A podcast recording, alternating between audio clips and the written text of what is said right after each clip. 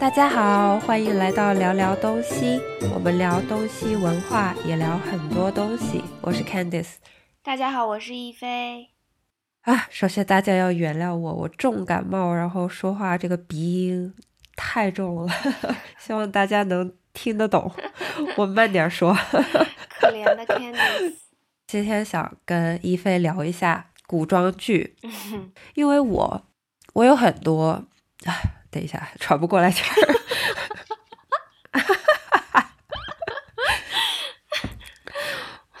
我我和很我和很多我的那个外国朋友啊、学生啊都聊过古装剧这个问题。嗯。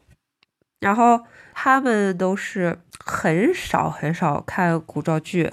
嗯。他们自己本国的古装剧，他们也很为很少会去看。但是为什么？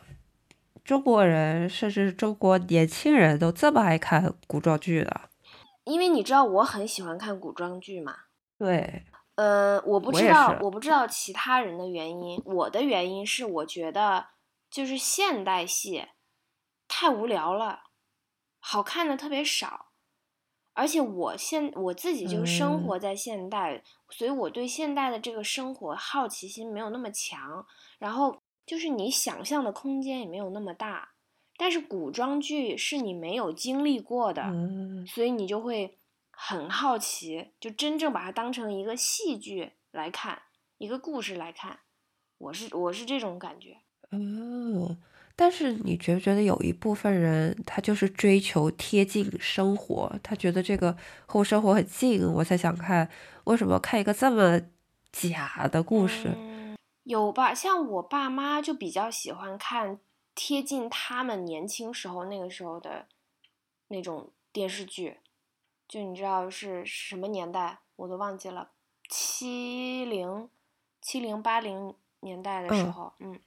那你觉得为什么他们喜欢看他们时代的电视剧？他们是一种怀念吧，因为那个时候的生活和中国现在的生活，你知道是。就是天差地别，嗯，所以他们会有一种怀念的感觉在里面吧。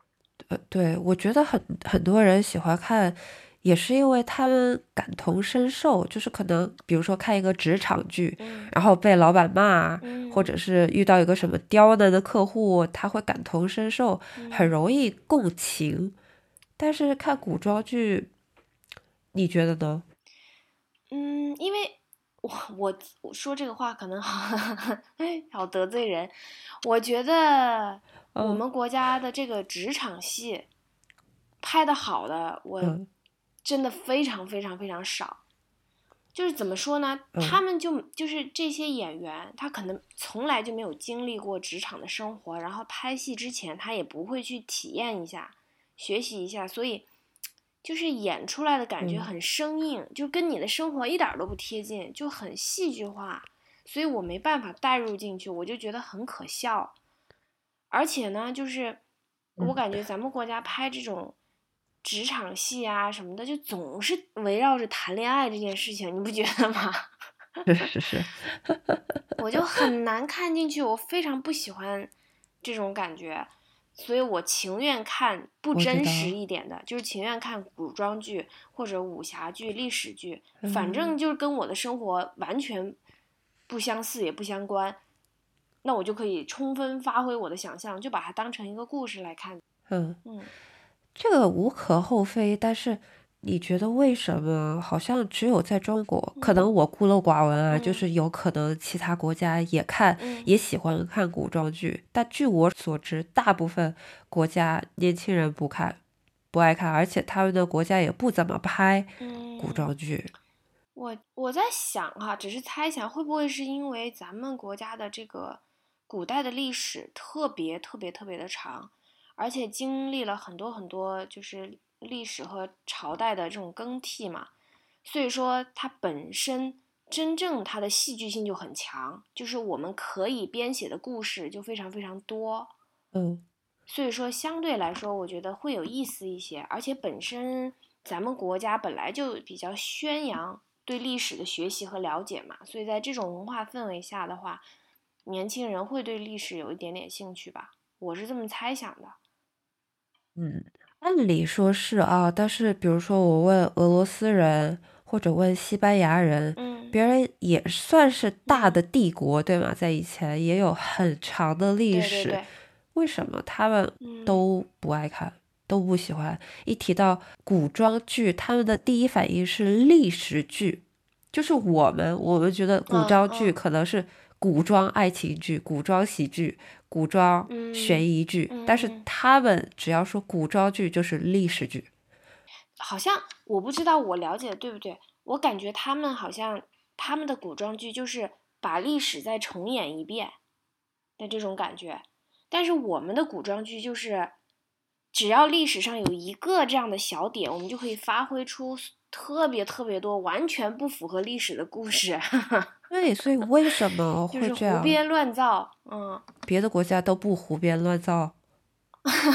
对啊，我们可能对历史太感兴趣了，就我们的历史故事太多了，所以可以让我们借鉴的题材也太多了吧？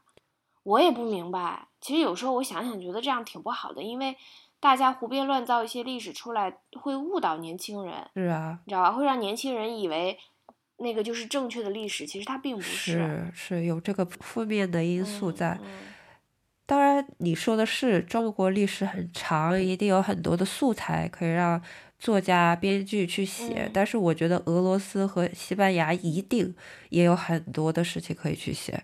但是对，对为什么他他们不对写，为什么他们不写？然后 他们的年轻人不感兴趣，不知道为什么。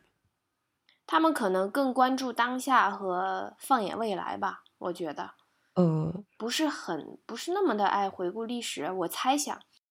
我其实我特别想让我的学生有机会看一下中国的古装片，但是大部分学生非常的抗拒 这件事情。他们看不懂吧，亲爱的？但是很多，比如说穿越剧啊，或者宫宫斗剧啊，就不需要你知道历史呀，可以看。但是那个语言，他们不太能听懂吧？你觉得呢？是啊，就是一个方面嘛语。言有点难。对，但是有一一次有一个越南学生跟我说，他说他最喜欢看古嗯装剧，我都惊呆了。为什么？他说因为他说话很慢。我说哦，也是，就是可爱对，就可能语速慢，比较容易听得懂。啊！对对，他说的他说的古装剧是什么宫斗戏吗？是啊，但是其实他们他们都看过《还珠格格》，我其实有点儿惊讶，就是我们小时候看这个嘛，暴露年龄的剧，嗯啊、其实那个时候在亚洲一些国家都挺流行的，我记得在韩国也特别火，《还珠格格》就是特别老的一个电视剧。嗯后来我记得《步步惊心》那个穿越剧嘛，在韩国也挺火的，不知道在越南怎么样。但是我觉得越南人对中国古装剧的接受程度还挺高的。我就发现很少，除了几个华裔学生跟我说他看过古装剧，他嗯很喜欢之外，大部分学生都不喜欢，也不想要看古装剧。哦，所以你觉得是几几？这个确实我蛮好奇的。嗯嗯，不会呀、他们怎么会不爱看呢？那个有一个很出名的那个美剧还是英剧，嗯叫什么？那个叫什么来着？哎呀，哦，《权力的游戏》嗯，是不是叫这个名字？是啊是啊是啊。这个不是古装剧，呃，这这是这个是这这不是古装剧吗？在我看来，嗯，但是它属于奇幻类，不属于历史类。他们一提古装剧就觉得是历史剧，我觉得是个概念上，的。我们的古装剧也可以奇幻的，他们可以看一看我们古装剧可以很奇幻的，只是我们穿的衣服多一点儿。他们不懂这什么呀，还可以飞，还可以，哎，我跟你讲，所以，所以我我因为我是没有看《权力的游戏》的，我看了我身边几乎所有人都跟我推荐过，说超级好看，是很好看。但是我就是没有看下去，为什么呢？你知道吧？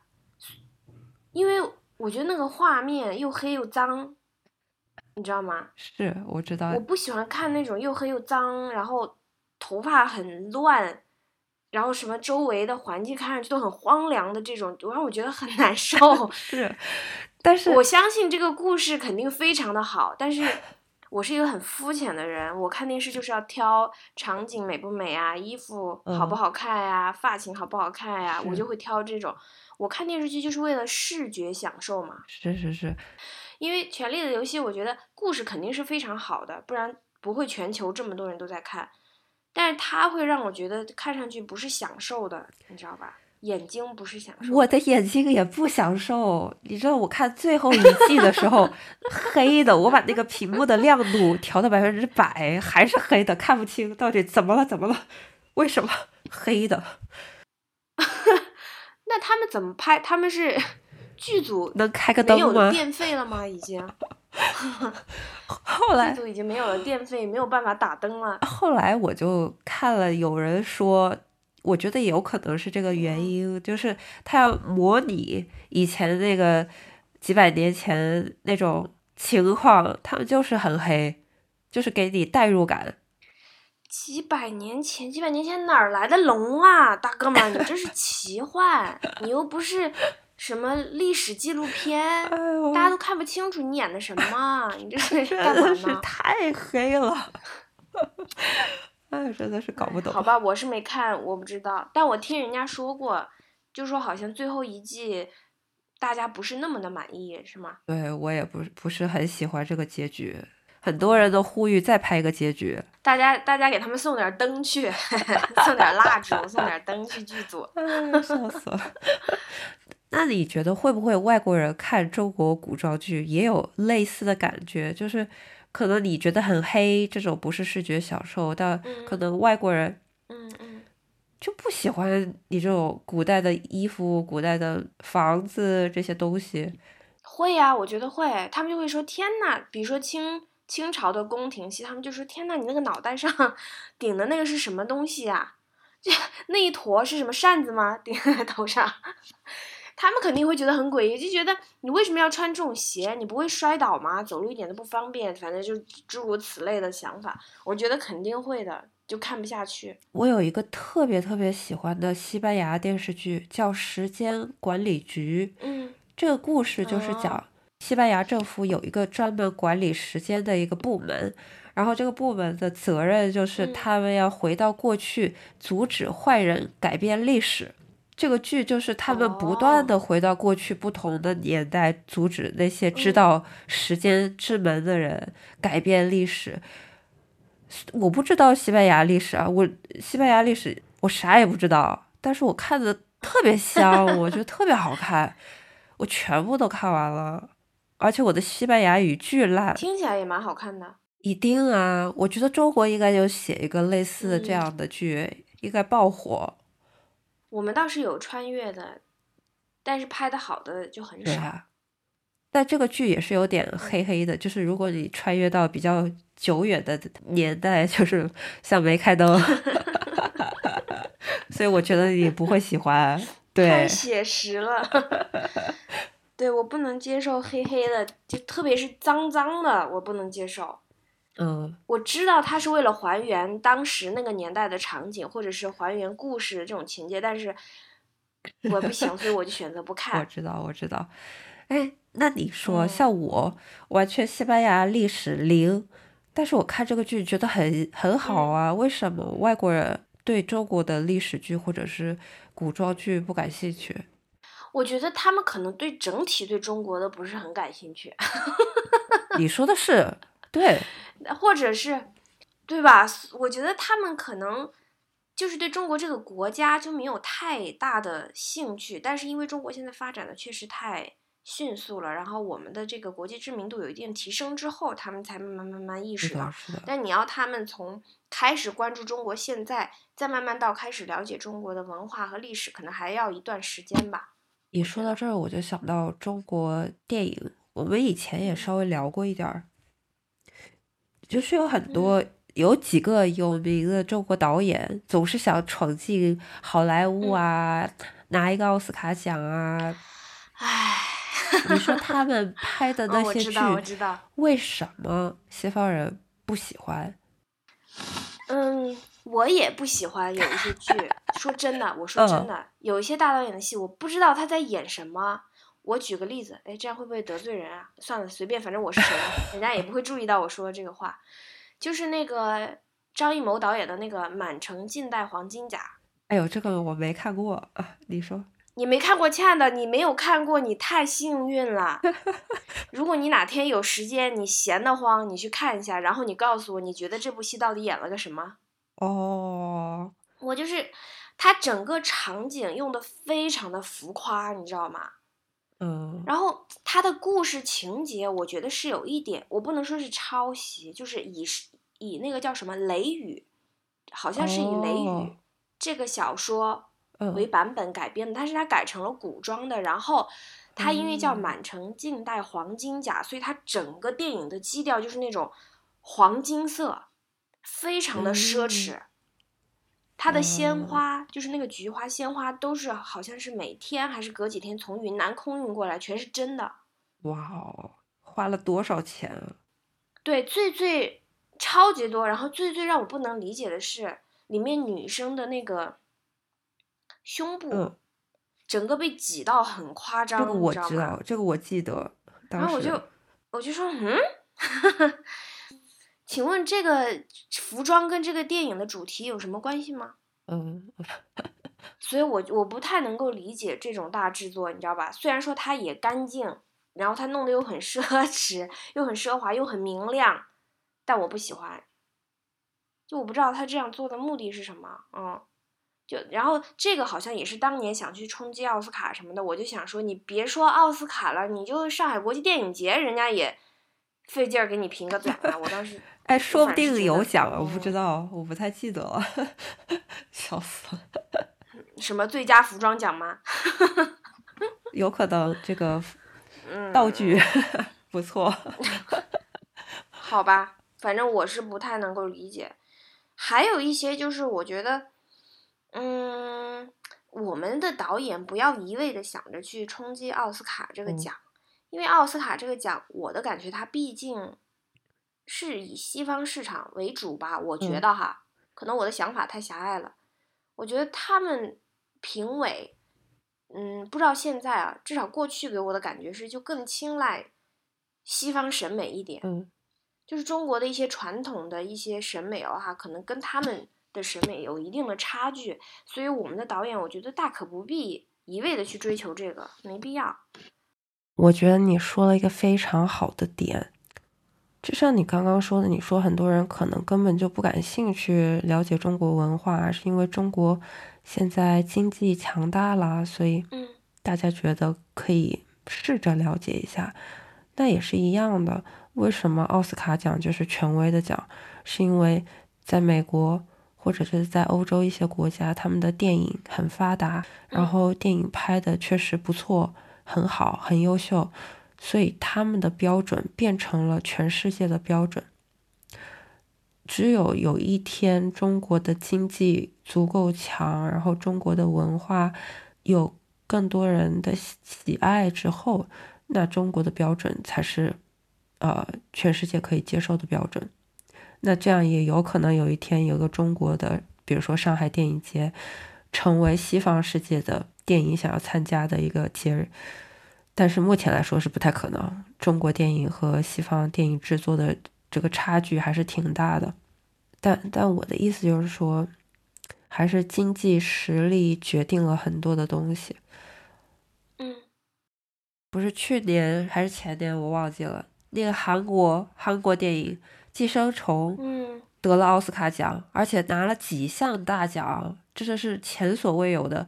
嗯嗯，亚洲亚洲电影，全亚洲制作的电影，得到这么多西方媒体的的认同吧？那你觉得怎么回事？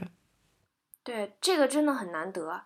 我也觉得好。我我看了那个寄生虫的电影，我觉得是好看的。但是当时听说他拿了奥斯卡那么多奖，我还是蛮震惊的，因为。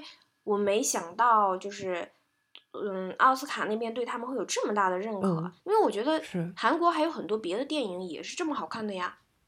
对啊，就像最近很火的那个《鱿鱼游戏》，我确实觉得还好，但对，当然制作啊和创意啊都很好。但是其实美国、日本都拍过类似的题材，所以我没有任何的惊喜。其实韩国有很多很棒的电影。嗯，我不知道是因为之前他有些电影没有去参赛吗，还是怎么？有可能，对。当然，对对，所以我觉得《寄生虫》如果整个放到韩国的电影当中，我的认认知里面，我觉得他未必是真的第一哦。我感觉，当然，我觉得他也不敢说他是第一，有很多好的电影。对对对对，是的，是的，是的。我不是很懂，就是其他国家，特别是西方国家人对于亚洲和对于中国这种历史文化啊，就是这种古代的这些文化的这种兴趣吧。我不知道他们兴趣点在哪里，还有他们理解的程度在哪里，我也不是很清楚。对，我觉得你要把中国的故事告诉西方的人，你就要用西方的方式去讲。像像你说的《满城尽带黄金甲》，虽然我没看过，我都可以想象他是怎么讲故事的。我记得特别清楚的是，我和我在澳大利亚的时候，我和我一群朋友一起去看那个《芳华》，你你看过吗？你知道吗？我没看，我没看。嗯。是讲那个文文工团的故事，这这是我的朋友看完之后跟我说第一句话是他在讲什么，然后 为什么他不懂，就是有很多时候你又不知道文工团这个事儿，嗯，你用很中国人的思维的方式在讲一个电影，你想去冲击奥斯卡，这是不可能的，评委也看不懂。你这种叙事的方式，别人不可以接受。但是，比如说，比如说，我最近也不是算最近，今年我的一个学生说他看了一个电影叫《许愿神龙》，是一个中国的相当于动画片吧，动画电影，但是是西方做的，我不知道是迪士尼还是哪哪一家公司做的。嗯嗯，这个故事整个就是阿拉丁神灯。一模一样，只是变成了一个中国的背景，但是西方人就可以接受了，他觉得挺好看啊。对，怎么会这样？这不是真正的中国故事。所以意思就是说，这当然给世界讲中国故事是我们每个中国人都想做的事情，但是你要用一种大家全世界平均来讲可以接受的一个方式去说。我突然好想做一个事情，就是我好想给就是我们的外国朋友们推荐一些真正好的中国的古装电视剧或者古装电影。你推荐啊？你现在就说呀。我说也没有用啊，它也没有英文字幕。你别 小看，现在已经好到一定程度。现在很多都有，你说他们有办法的。是吗？对。啊，真的吗？我突我不知道为什么，我刚才突然想起了那个《少年包青天》。哦，你是说周杰那版吗？但是他很老很老了，第就是第一部嘛，第一部就是周杰的那部噻，是不是？嗯，对对，只有他演的那个好看呀，后面的是什么鬼啊？后面的 还有很多什么《仙剑奇侠传》。那你为什么呀？总要说？因为我是觉得，就是你的。你你的这个古装剧，你的一切都要围绕着你这个剧的主题来。就比如说《少年包青天》，我们中国人一听就知道它是讲案案件的，对不对？嗯。讲各个悬疑案的、破案的。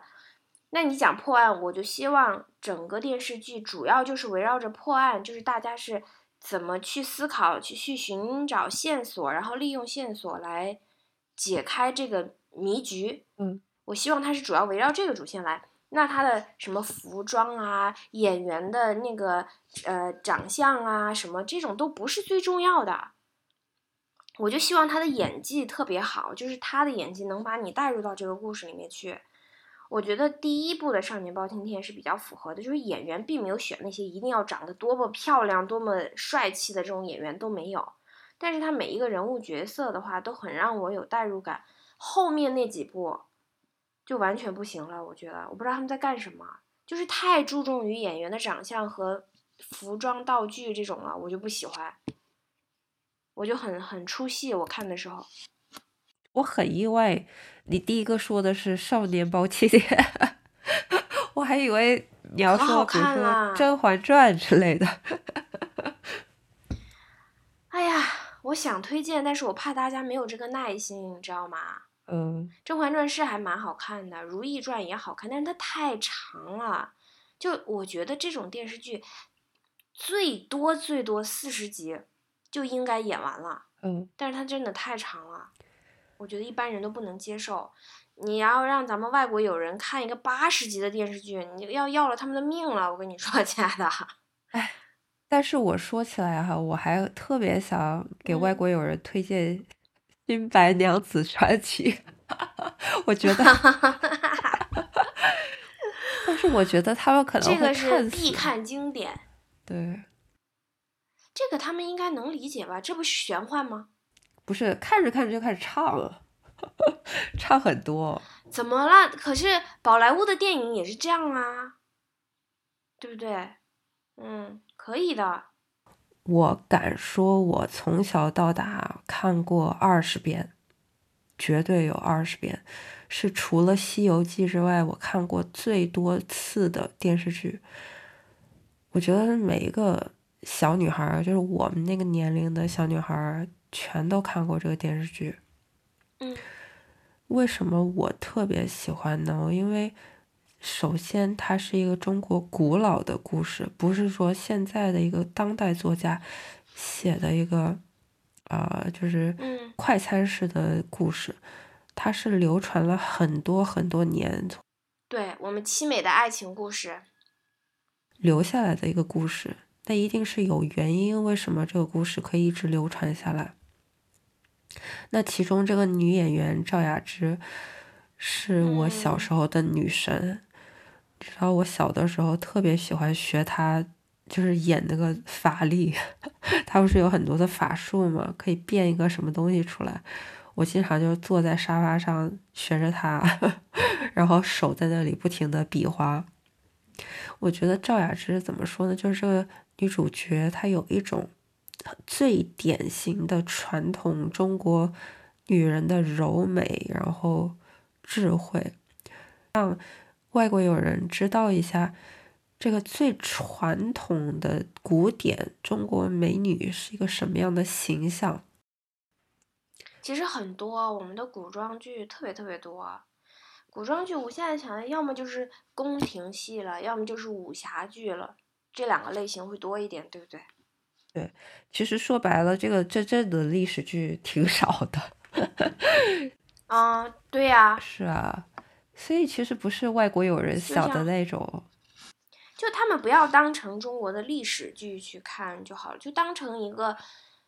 玄幻小说或者就是一个其他文化背景的一个小说故事去看就好了。哎，但是像你说的，可能语言方面有一点难懂，然后他们也不想学那个年代的事情。像我有一个学生说，他就想知道现在中国人做什么、说什么、喜欢什么，他不想知道以前的中国人喜欢什么。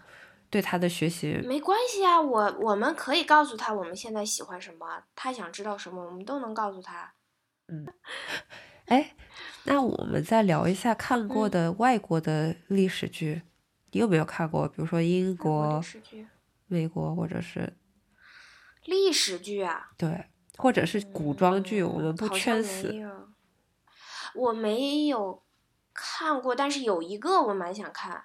什么呀？就是俄罗斯的那个叫什么叶卡捷琳娜。哦，对我还蛮想看。他不是说，如果如果我可以活到两百岁，整个欧洲将匍匐于我的脚下吗？霸气！我觉得肯定你很多外国学生特别不喜欢看这个。嗯，是。但是我很好奇，我蛮好奇的。嗯，你肯定看过韩国的啊古装剧《大长今》，你没看过吗？哦。哎呀，我才看了几集啊！那时候我没有很感兴趣，对。哦。我我真的，我爸妈倒是好像都看了，我我没怎么看。韩国的古装剧没有了，都没看过。还有啥哦？还有穿越剧，比如说，那个叫什么人什么皇后，哇，我忘记了，反正是穿越剧啊。人显皇后吧？呃，人显皇，人显王后。啊，对。啊，那个我看了，那个我，它不完全是古装吧？那个是因为演员可爱，演员演的好。你有没有看过日本的古装剧？没有，亲爱的。瞟一眼的机会都没有吗？没有，日本我都看什么了？日本我看柯南。哦。然后什么美少女战士，都是看的动画片。对，我们小时候全是看的日本动画片。嗯。呃，哇，日本的古装剧才是颠覆我的三观，就 真的吗？就是给我的感觉就是就是像呃英国、美国那种历史剧了，就比较历史剧，太正统了，然后穿的那个衣服和现在太不一样了，就是。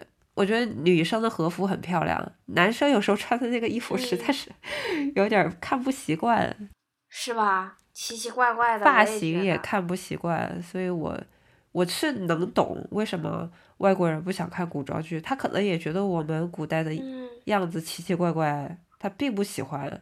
比如说清朝，亲爱的，清朝男生那个头发前面秃半截，是呀。你想想，如果我们不是在这种文化下长大的，我们也会觉得这什么呀？前面都是秃的，后面留一撮辫子。是啊，那个日本的古装剧，他就是男人要扎那个小辫子，也是，就是我看着觉得奇奇怪怪，可能别人也有这样的感觉，不习惯，不习惯。对对对。那你觉得为什么中国年轻人还是这么热衷历史剧呢？你想想。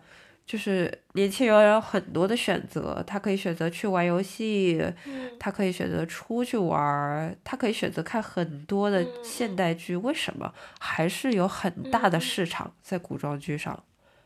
我觉得是大家出于对中国古代文化和那种叫什么中国风这种文化的一种幻想吧。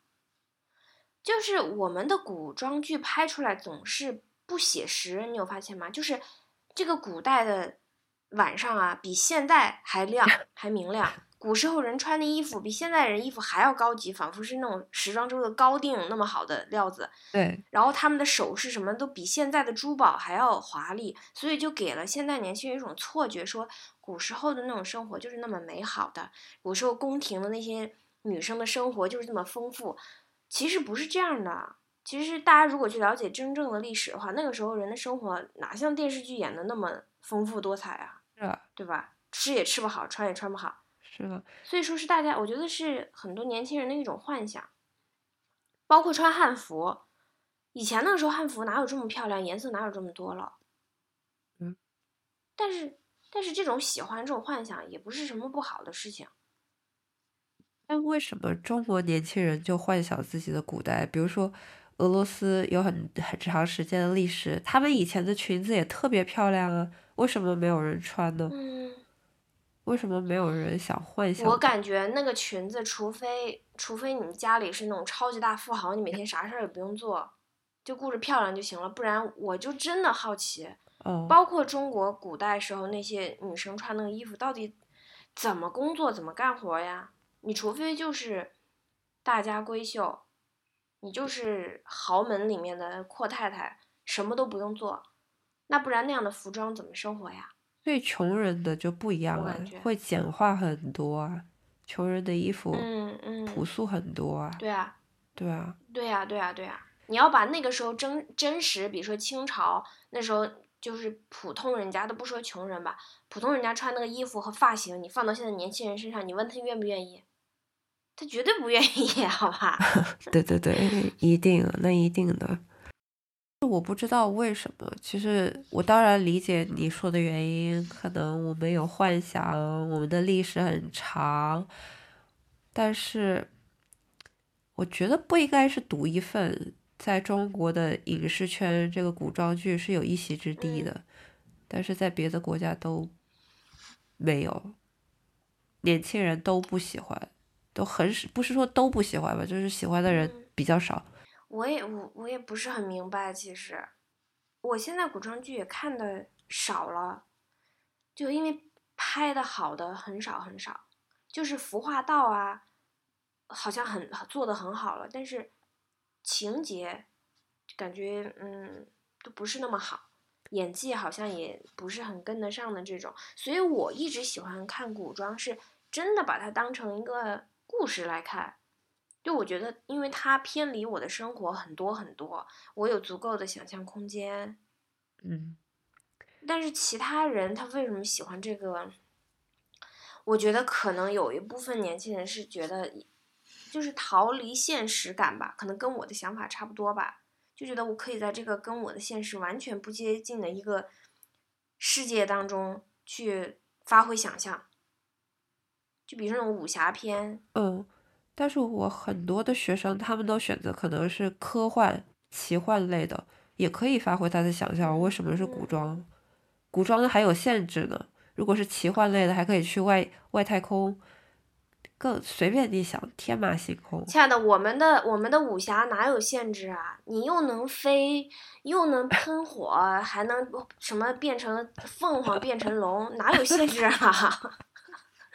你想干啥都行，好吗？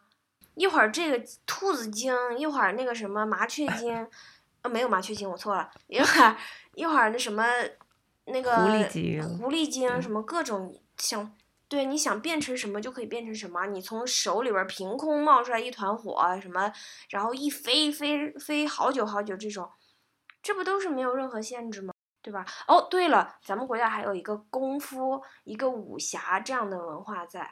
对。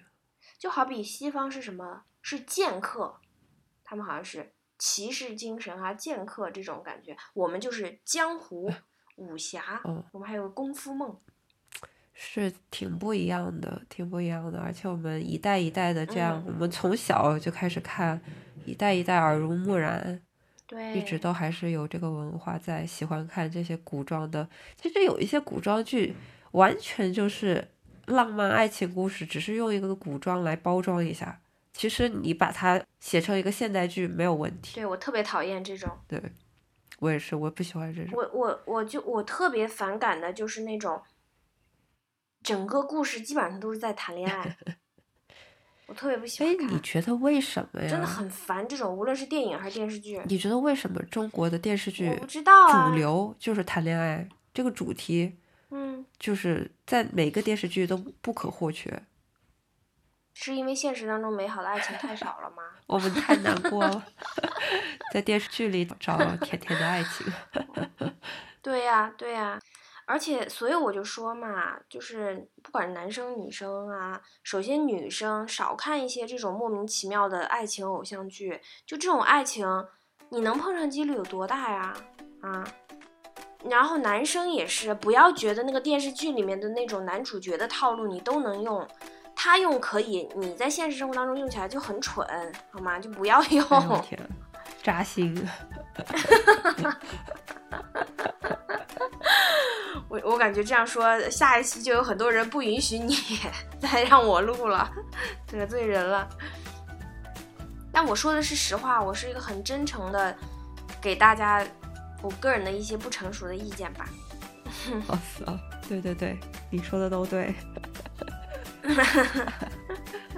好好好，反正我们也不知道为什么，但是觉得这个现象很有意思，就是中国人喜欢古装剧，但是外国友人可能不那么喜欢，喜欢历史，可能拍历史剧，但是年轻人喜欢的又不是那么多，这个问题很有意思。